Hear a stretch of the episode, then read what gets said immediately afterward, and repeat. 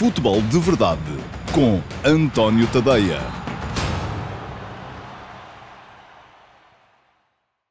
Muito bom dia a todos, eu sou o António Tadeia e este é o Q&A de uh, sábado, dia 31 de outubro uh, de 2020, o último Q&A deste mês e um, Q&A que uh, diz respeito uh, às uh, edições do Futebol de Verdade da semana que acabou uh, ontem, no dia 30 de outubro.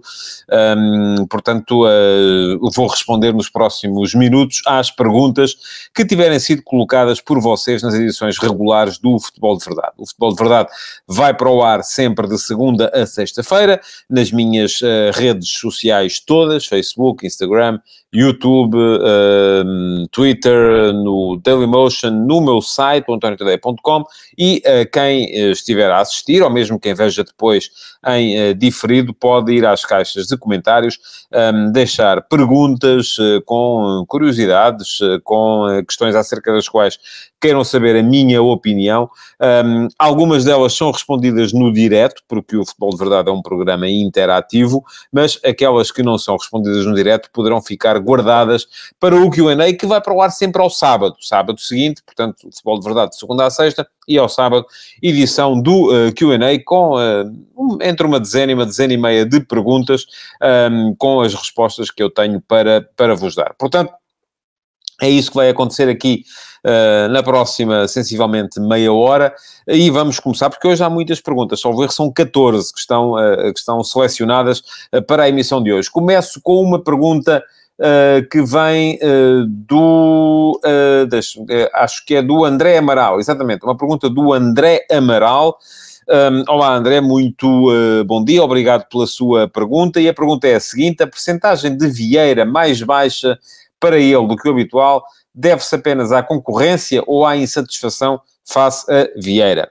Olha, André, hum, nada, nada disto pode ser uh, fruto de uma circunstância apenas, não é? Uh, portanto, há aqui um dado, uh, aliás, há dois dados. Eu uh, tive o cuidado de chamar a atenção para eles durante a semana, tanto no texto que escrevi no último passo acerca das eleições do Benfica, como na edição do Futebol de Verdade que consagrei aos resultados das eleições do Benfica. Um dos dados é que Vieira teve a mais baixa percentagem em todas as seis eleições a que concorreu no clube, um, ficou perto dos 60%, quando nunca tinha ficado abaixo dos 80% e em quatro ocasiões tinha mesmo ficado acima dos 90%. Um, e a outra é que, apesar disso, dada a afluência massiva de sócios do Benfica às uh, urnas, uh, teve o mais elevado número de votantes uh, da história. Eh, do Benfica. Portanto, são duas situações que parecem ser contraditórias, do meu ponto de vista não são, um, mas que servem para legitimar perfeitamente aquilo que foi a vitória do Luís Filipe Vieira nas eleições do Benfica. Porquê?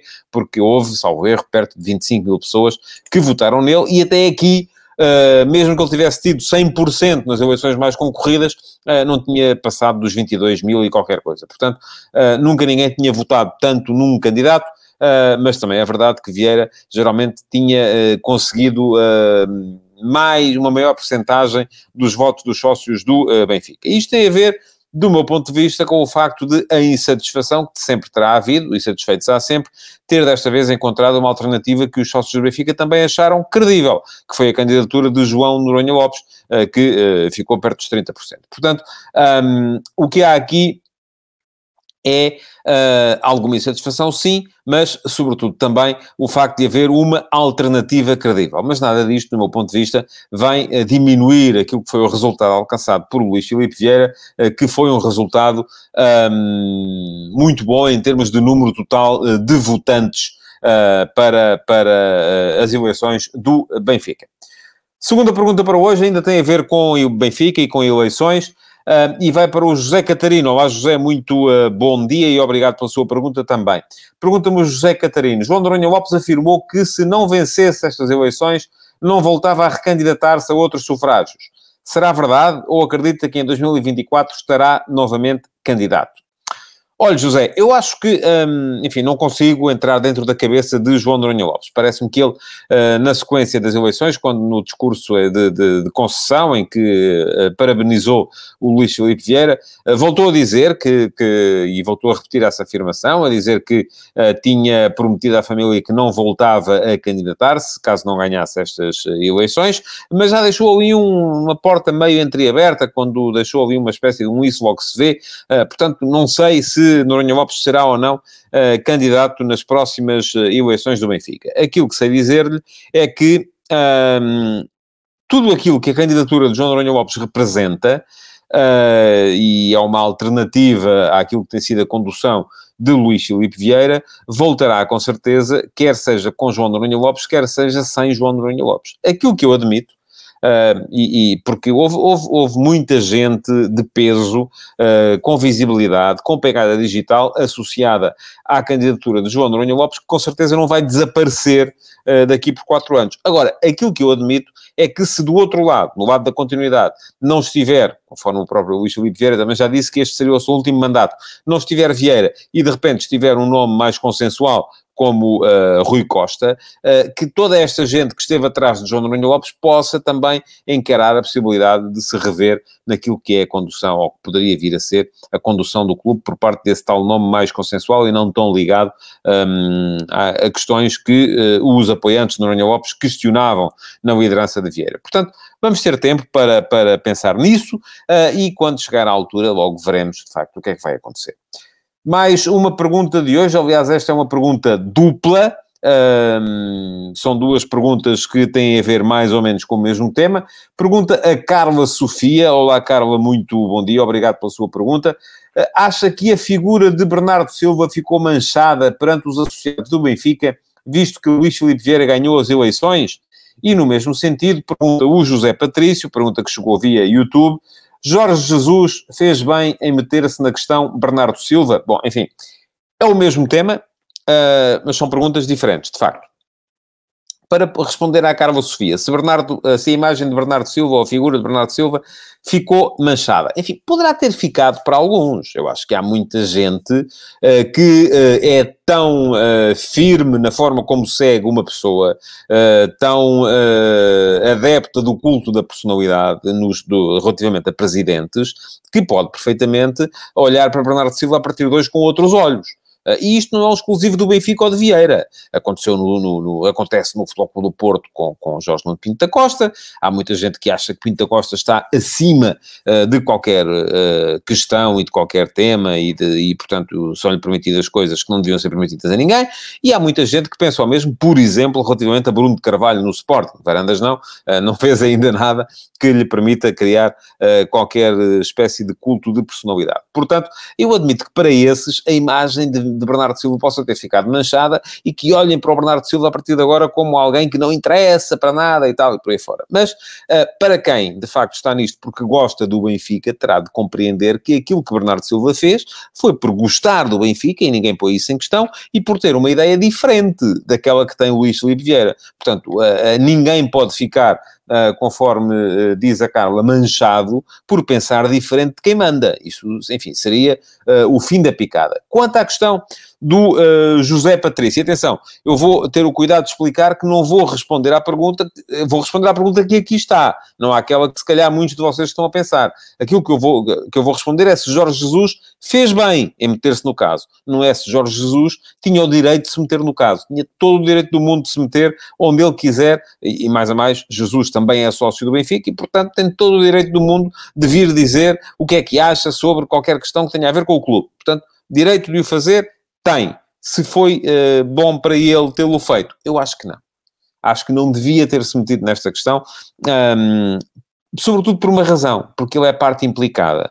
Porque parte daquilo que foi a, a, a, saída de Bernardo Silva do Benfica teve a ver com o facto de Jorge Jesus não lhe dar utilização. Bernardo Silva, aquele ano em que fez ainda assim pré-temporada no Benfica, eh, estava atrás de toda a gente, estava atrás do Candeias, estava atrás do Bebé, estava atrás de todos os jogadores eh, que eh, havia para a posição, enfim, já não se questiona só o facto de ele estar atrás de Gaetan, porque Gaetan de facto era um uh, jogador uh, intocável, mas estava atrás de muitos outros uh, que não vieram a revelar um qualidade para serem sequer comparados com o Bernardo Silva. Portanto, tendo em conta isso, acho que Jorge Jesus devia ter ficado, ou melhor, teria sido mais inteligente para ele ter ficado quietinho. Agora, por que razão é que ele veio fazer aquilo que fez?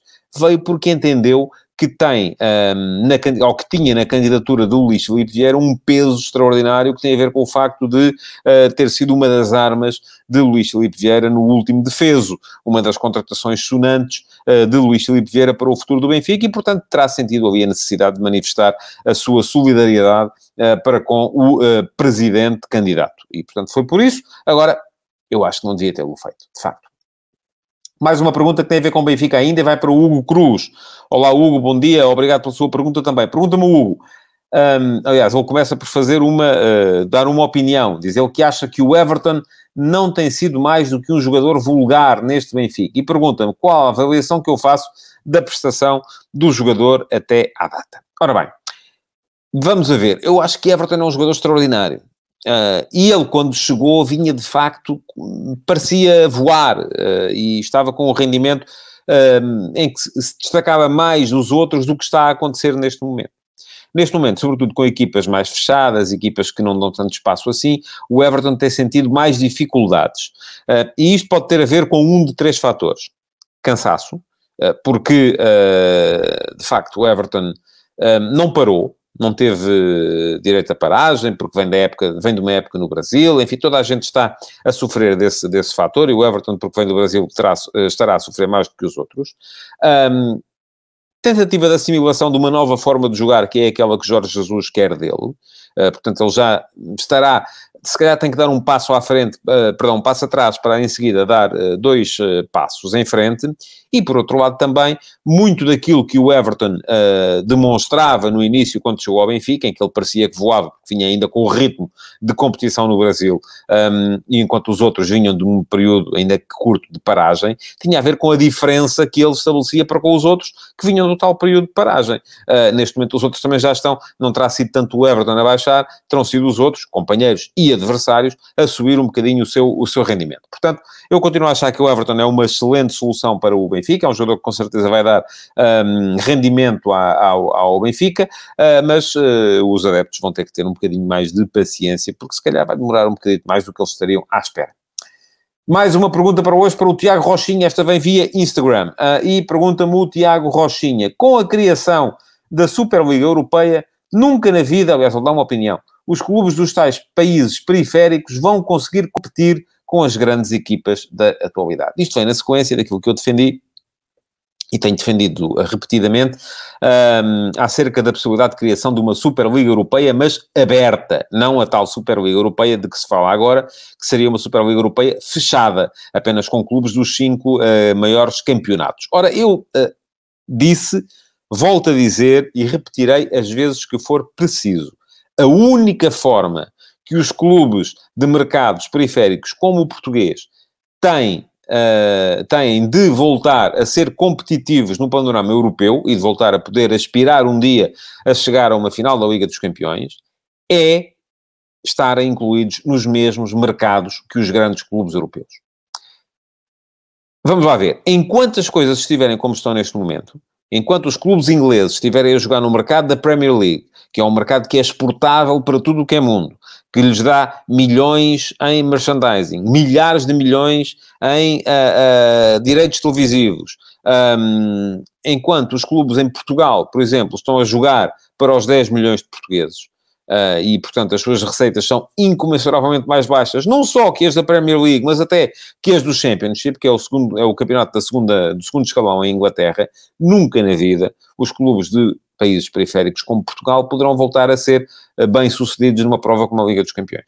A única hipótese que nós temos de lá chegar é por mérito. E por mérito uh, dentro de uma competição em que a partilhamos aquela que é a competição base, em que é o core, em que é o, o sítio onde os clubes vão buscar a maior parte das suas receitas, uh, partilhando essa competição com os clubes dos grandes mercados. Se e vamos lá ver, por mérito, era perfeitamente possível haver clubes portugueses ali a jogar, e a solução que eu defendo, já expliquei aqui em tempos, tem a ver com a criação de uma edição inaugural com 24 equipas e depois, todos os anos, haver uma espécie de Liga Europa num segundo plano, em que os finalistas ou os semifinalistas subiriam na época seguinte à Superliga, descendo as equipas pior classificadas da Superliga para as realidades nacionais, mas acontecendo isso, os clubes portugueses teriam possibilidades de jogar a tal Superliga e, portanto, de partilhar as receitas com os clubes ou de ter o mesmo nível de receita que os clubes de Inglaterra, da Alemanha, de França, eh, de Espanha, de Itália, de quem lá estivesse. E só assim é que eles poderão um dia voltar a ser competitivos nessa realidade. Espero que tenha compreendido, Tiago, aquilo que eu estou a uh, defender. Um, de outra forma, não vai acontecer. E não vamos voltar a ter o, o prazer de ver equipas portuguesas numa final de, de, de, da principal competição europeia. Será possível jogarmos finais de Liga Europa, mas apenas isso, mais do que isso, parece-me de todo impossível. Mais uma pergunta para hoje para a Eliana Sofia Gomes. Olá, Eliana, bom dia. Obrigado pela sua pergunta também. Pergunta a Eliana. Na sua opinião, até pelo calendário apertado, que influência terá a Champions e a Liga Europa na decisão do título? Será uma vantagem para o Sporting? Uh, olha, Eliana, eu acho que o Sporting, uh, vamos a ver, tem uma... Um, tem um plantel, uh, e o Sporting eu já o coloquei aqui várias vezes no grupo de outsiders. Eu acho que neste momento, os, em Portugal, esta época, os favoritos à conquista do título são Benfica e Futebol do Porto, uh, e depois Sporting e Sporting Clube Braga aparecerão como outsiders. Equipas que poderão eventualmente vir a ter uma hipótese se lhe correr tudo muito bem e se em contrapartida correr tudo muito mal aos adversários. Ora, é verdade que o facto do Sporting não estar na Europa pode ser um fator a influenciar uh, positivamente aquilo que é o contributo do Sporting, pode vir a ser o rendimento do Sporting uh, na realidade nacional. Porquê? Porque dá mais tempo de recuperação e dá mais tempo de preparação de cada jogo. E as pessoas muitas vezes não valorizam isto, não valorizam o facto de um treinador jogar ao domingo, ter segunda-feira para os jogadores estarem de folga e a partir de terça-feira começar imediatamente a preparar o jogo seguinte, não só com exercícios práticos de treino, mas uh, também com um, informação acerca do adversário, que naturalmente estará previamente estudado pelo departamento de scouting. Ora, isto é muito importante. E uma equipa que esteja a jogar permanentemente na Liga Europa na Liga dos Campeões não pode fazer isto. Para já, porque muitas vezes não, tem, não têm folga, não é? Os jogadores jogam ao domingo uh, e à segunda têm que estar já, uh, uh, pelo menos, a fazer recuperação ativa e não há, e à terça já é a véspera, se calhar, do jogo, depois é na quarta e depois à quinta, outra vez recuperação ativa, sexta, véspera de jogo, jogam outra vez no sábado. Portanto, muitas vezes isto acontece e impede os treinadores de trabalharem devidamente as equipas do ponto de vista tático. não só com informação, conforme já disse, mas também uh, com uh, exercícios práticos, um, táticos uh, a fazer dentro do campo. Portanto, eu acho que isto, de facto, é um fator que é favorável ao Sporting. Agora, há outros fatores. O facto de o Sporting ter ficado fora da Europa também vai contribuir com certeza para que os jogadores tenham mais dúvidas relativamente ao seu próprio potencial. E isto também não lhes permitirá, de certa forma, explanar a sua, uh, o seu verdadeiro potencial e não lhes permitirá, se calhar, crescer tanto uh, como cresceriam se estivessem a jogar noutra realidade competitiva. Portanto, eu acho que há uma série de fatores a ter em conta nesta, nesta realidade. Uh, já falei aqui de dois, há outro também que é o facto de não haver público no caso do Sporting, eu até acho que como as coisas estão em Alvalade, até pode ser favorável, uh, mas uh, de facto, tal como sucedeu na última vez que o Sporting não esteve na Europa, que foi no ano de Leonardo Jardim, um, a equipa foi competitiva em termos nacionais e chegou e discutiu o título com o Benfica até perto do final. Mais uma pergunta para hoje para o Pedro Miguel Stark. Olá, Pedro, bom dia, obrigado pela sua pergunta. Pergunta-me o Pedro o que eu acho do Giovane como avançado centro. Acho mal. Uh, enfim, acho que em termos individuais o jogador é prejudicado. Uma das grandes uh, capacidades do Giovanni é a possibilidade de partir para cima do adversário, de explodir, uh, com, porque tem uma, uma velocidade explosiva, tem, é um jogador uh, rápido no arranque, forte no 1 um para 1, um, e quando está a jogar como avançado de, de, referência, vamos lá, se é que se pode dizer que o sistema de Ruben Amorim tem um avançado de referência, ele passa muito, grande parte do jogo, de costas para a baliza, e a principal preocupação que ele tem é baixar para o espaço entre linhas para ligar o jogo com os médios, e muitas vezes sair da zona de finalização para fazer um movimento de arrastamento com os defesas adversários e permitir a entrada dos dois, dos dois alas em zonas de finalização. eu acho que Giovanni renderia muito mais numa posição de, nas, das outras duas, como, como uh, enfim, não os vou chamar alas, são avançados interiores um, onde estão a jogar neste momento o Pedro Gonçalves e o Nuno Santos. Só que, uh, ao mesmo tempo, Jovem também é o jogador que o Sporting tem que melhor pode fazer aquela posição uh, de uh, baixar para, de, de, jogar como falso 9. o Sporar é um jogador diferente. O Sporar é um 9 verdadeiro, é um jogador da área, é um jogador que dá presença na área, que dá profundidade, que dá finalização, mas não dá tanto essa capacidade de ligar a equipa. O que eu admito é que, uh, face a, com isto tudo somado, o Ruben possa vir a ter que uh, abdicar ali de um ou dois princípios uh, para não só poder colocar o jovem na sua verdadeira posição, como poder uh, aproveitar o uh, naquela que é também a sua verdadeira posição.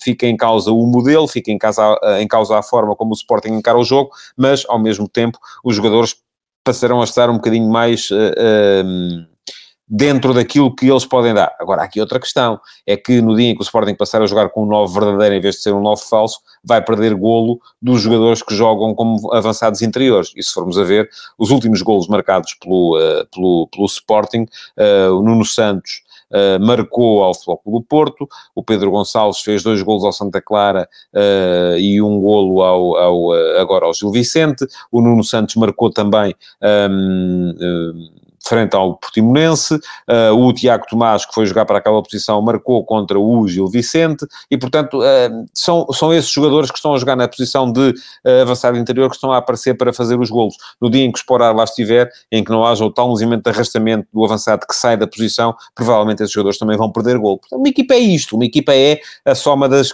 das características dos 11 jogadores que estão em campo, e um, não podemos pensar neles apenas como uma realidade una, individual, invisível e uh, que não tenha influência no rendimento dos outros. Todos eles influenciam o rendimento de quem está a jogar mais perto deles e, portanto, Uh, se calhar a posição de, Spora, de, de uh, sendo um sacrifício para ele, sendo uma forma que o clube deixa de ter para aproveitar explorar, acaba por ser algo que beneficia quem está a jogar ali nas, nas imediações.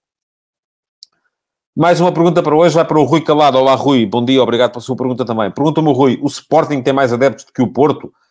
Eu, uh, olhando para a foto do perfil do Rui, ele está com a camisola do Porto vestida, um, portanto percebo que é um adepto portista que terá ficado um bocado indignado com uma coisa, ou pelo menos surpreendido com uma coisa que eu disse aqui uh, no uh, Futebol de Verdade de sexta-feira. Estava a falar a propósito de Carvalhal e da pressão que se coloca perante os clubes grandes e daquilo que leva os meios de comunicação a darem mais destaque a umas coisas que a outras, enfim.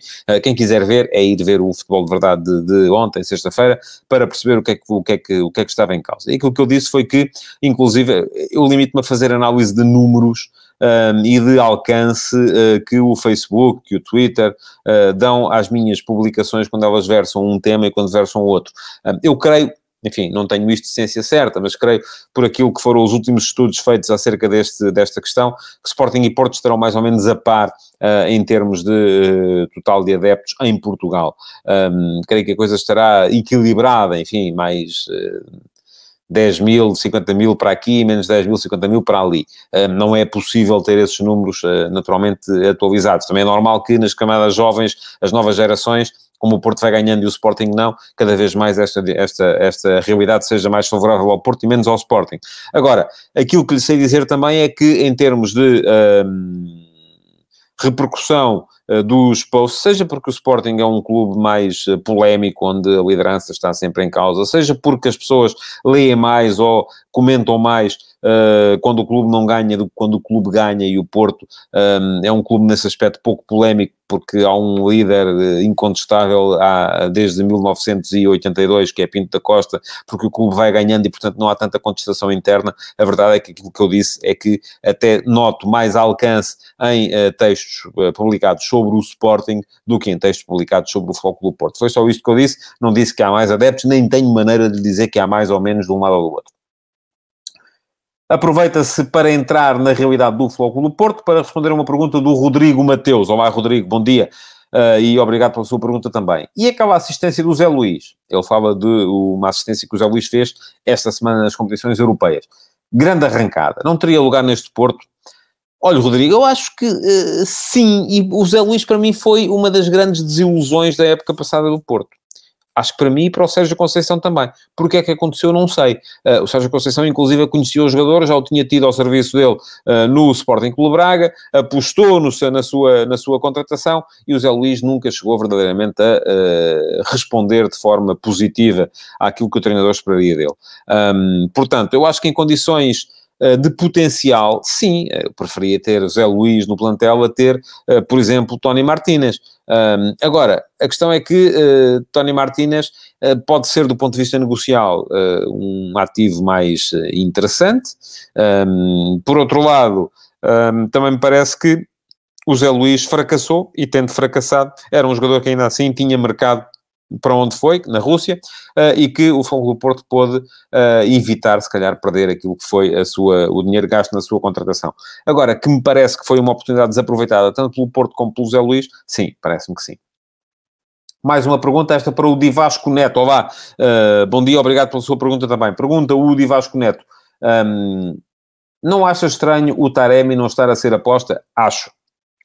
Acho, e eu uh, durante muito tempo achei que uh, a entrada de Taremi na equipa do Porto podia ser feita para a posição de ponta de lança, um, de modo a que Marega pudesse voltar àquela posição. Ele, Marega acabou o ano passado a jogar a ponta de lança, avançado de centro de referência, mas que Marega pudesse voltar à posição no corredor uh, ou melhor, a alternar entre o corredor lateral direito e o central, para explorar melhor as suas, as suas diagonais e o tal espaço entre o defesa esquerdo e o defesa central do, do adversário. Um, Admiti num primeiro momento que a questão fosse tática, que o Sérgio Conceição quisesse manter o, uh, o Marega no meio uh, porque queria ter dois extremos puros, Corona e Luís Dias.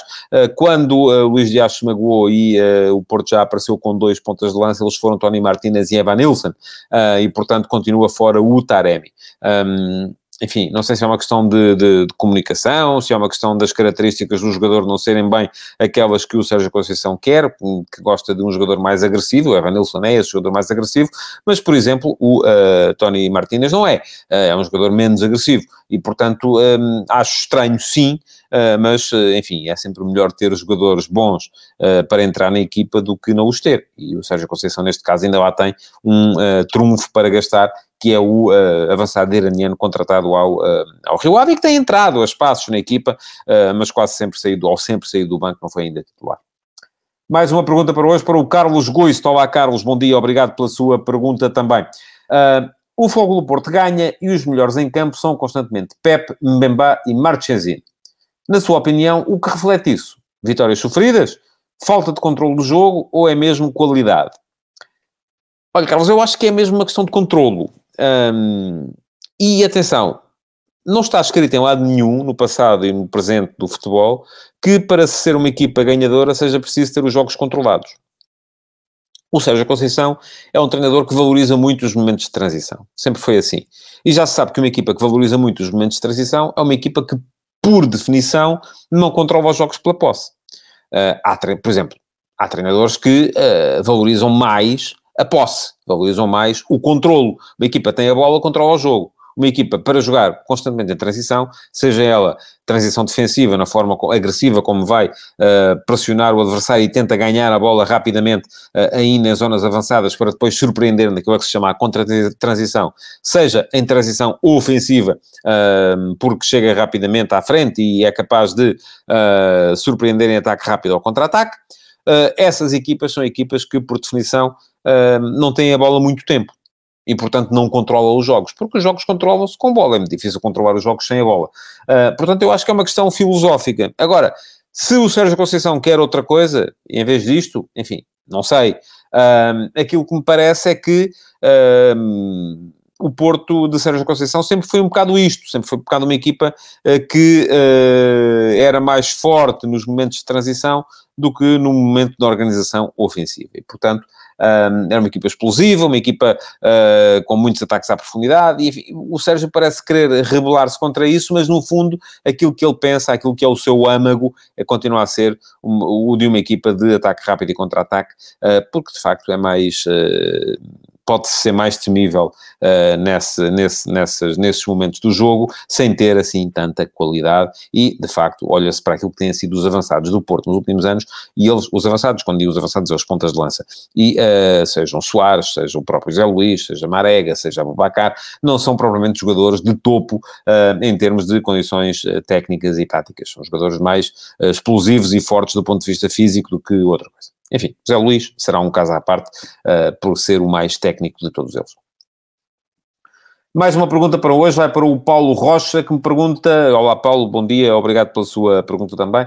Qual lhe parece então o melhor sistema para o Porto, dados os jogadores que tem? Olha, Paulo, eu acho que, um, e isto tem um bocado a ver também com a pergunta anterior, um, acho que o Porto tem tudo a ganhar neste momento a jogar, pelo menos, enfim, não vou dizer qual é o melhor sistema. Uh, admito que a questão dos três atrás tenha a ver com a, a saída do Alex Telles, porque Alex Telles era um jogador que dava alguma qualidade e criatividade desde mais, mais linhas mais recuadas, não havendo um lateral capaz de fornecer isso admito que o Porto queira adiantar os laterais ou dar mais uh, uh, projeção aos laterais de forma, e para isso precisa com certeza de se precaver e jogar com três atrás.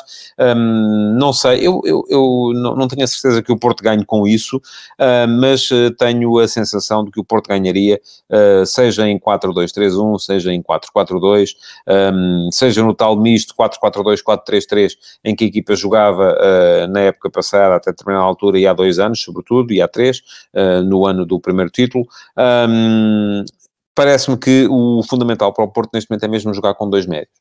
Uh, jogar com os dois médios a par. Uh, e uh, a entrada de, de, de Gruites pode vir a ser importante nesse aspecto. O Uribe, claramente, parece-me que sozinho não dá conta do recado. Um, Sérgio Oliveira tem que lá estar e o Fogo Porto, obviamente, tem jogado com um mais dois. Uribe é atrás de dois médios e isso não tem, não tem, está, não tem sido bom para a equipa manter o controle do jogo. Agora, não quer dizer que a equipa não ganhe os jogos, porque ganhou-os. Só não ganhou o jogo contra o Sporting e o jogo contra o Marítimo, que curiosamente jogou com dois médios e não jogou apenas com um. Portanto, um, eu diria dois médios uh, e o resto podemos organizar como, como, acharem, como acharem melhor, embora o meu preferido para ver a equipa do Porto jogar seja precisamente o tal híbrido entre o 4-4-2 e o 4-3-3, em que o Marega parte do corredor direito, vai juntar-se ao ponta de lança, é preciso haver lá outro ponta de lança, e uh, ao mesmo tempo há um dos médios, o, meio, médio mais criativo, que um, parte do corredor central e quando Marega faz diagonais para o meio, ele faz diagonais para o corredor, uh, era o Otávio que fazia esse papel. Agora, esse sistema tem dois problemas à partida, um deles é que obriga a que o Corona jogue mais atrás, e eu já disse, não tenho nada contra isso, e o outro é que uh, deixa o lado esquerdo um bocadinho mais mal preenchido porque deixou de haver Alex Telles. Uh, e Luís Dias sozinho, uh, ou Felipe Anderson, aquele que jogar, não, se calhar não chega para as encomendas. Mais uma pergunta para hoje, para o Rui Araújo. Olá, Rui. Uh, muito bom dia, obrigado pela sua pergunta também. Pergunta-me, Rui, achas que Fábio Vieira será uma opção para manter? Uh, Rui, acho que sim. Uh, o Fábio Vieira tem sido uma boa surpresa neste início da época do Porto. Não sei se vai jogar sempre, é possível que não vá jogar sempre. Vai haver rotatividade, há muita gente ali à espera para entrar. O Otávio tem estado fora, o Nakajima entrou e, entretanto, também uh, vai naturalmente haver momentos em que vai sair. A entrada de Gruites vai obrigar a que saia um dos jogadores do meio campo. enfim, portanto, há aqui muita coisa a ter, em, a ter em jogo, mas acho que o Porto tem uma série de opções. Repare, o Fábio Vieira, se é para jogar nas alas, uh, se calhar fica mais difícil, porque há Corona, há Luís Dias, há Felipe Anderson, eu acho que o próprio Marega devia jogar a partir de uma ala, se é para jogar como médio mais criativo, um, tem o Otávio, tem o Romário Baró, tem o Nakajima, portanto há uma série de jogadores que podem uh, estar entre ele e a titularidade, não creio que seja titular de caras, mas é uh, uma aposta e uma opção para manter, com certeza. Mais uma pergunta para hoje, é a penúltima, vai para o Leonardo Carvalho. Olá, Leonardo, bom dia, obrigado pela sua pergunta também. Pergunta-me Leonardo, na sua opinião, um jogador como Nakajima não tinha que jogar de caras no Porto? Olha, a resposta que dei antes serve um bocadinho para esta pergunta também. Vamos a ver. Eu acho que no Porto pouca gente joga assim de caras. Joga o Pep eh, de caras, o próprio Marchesino tem ali às vezes joga o Diogo Costa. Enfim, quem é que joga mais de caras? Mbemba ultimamente tem jogado de caras também. Uh, Parece-me que uh, o Sérgio Oliveira joga de caras, Marega joga de caras, Corona joga de cara e de resto não vejo assim mais ninguém que seja uma opção absolutamente definitiva, que tenha que jogar sempre. Agora, o Nakajima é um jogador que traz qualidade, sobretudo nos momentos com bola, à equipa, sem dúvida. O que é que ele precisa? Precisa de ser um jogador mais uh, agressivo, se calhar, nos momentos sem bola, de ser um jogador que não perca o contacto com o jogo uh, quando não tem a bola nos pés, e a, e a, própria equipa tem a bola, portanto, ele tem que ser alguém mais ativo, mais disponível, um, e isso eu até creio ter lido esta semana que o Foco do Porto está a trabalhar na Nakajima no plano psicológico, porque me parece que é um jogador com uma personalidade. Um, com alguma timidez, com uh, alguma dificuldade para se impor quando as realidades, quando a realidade não está, não lhe está a ser muito favorável, uh, e portanto creio que tudo isso vai ser trabalhado para que o Futebol Porto não perca as uh, condições boas que o Nakajima dá, dá à equipa. Última pergunta para hoje vai para o José Lial.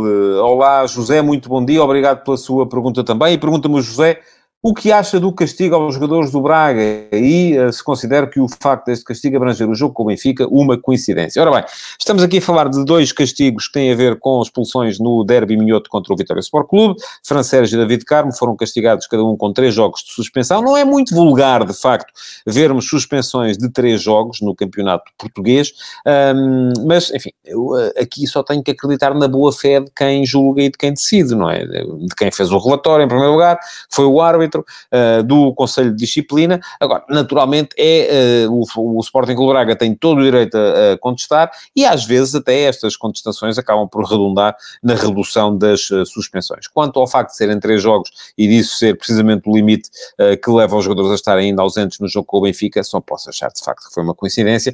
Caso contrário, aquilo que eu lhe digo é, se eu acreditasse que estas coisas não são coincidência, então não estaria com certeza, não, não teria interesse em futebol, porque ficaria a achar que isto está tudo feito desde o primeiro momento e eu, francamente, não acredito nisso. Bom, uh, chegamos ao fim então do uh, ah, QA de hoje. Uh, queria agradecer-vos por terem estado aí desse lado e recordar-vos que o Futebol de Verdade regressa na próxima segunda-feira e que nessa altura podem voltar a fazer perguntas e elas ou são respondidas no direto ou ficam para o QA de sábado que vem, dois, oito dias. Muito obrigado e até uma próxima oportunidade. Futebol de Verdade, em direto de segunda a sexta-feira, às 12h30